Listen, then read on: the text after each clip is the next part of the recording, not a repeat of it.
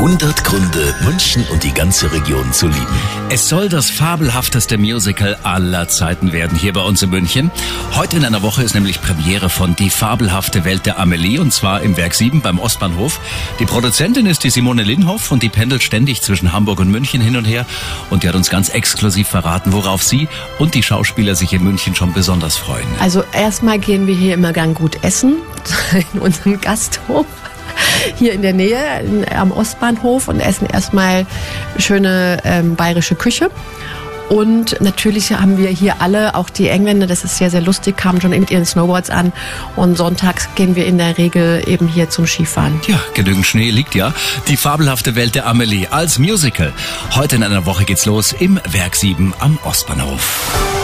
100 Gründe, München und die ganze Region zu lieben. Eine Liebeserklärung an die schönste Stadt und die schönste Region der Welt.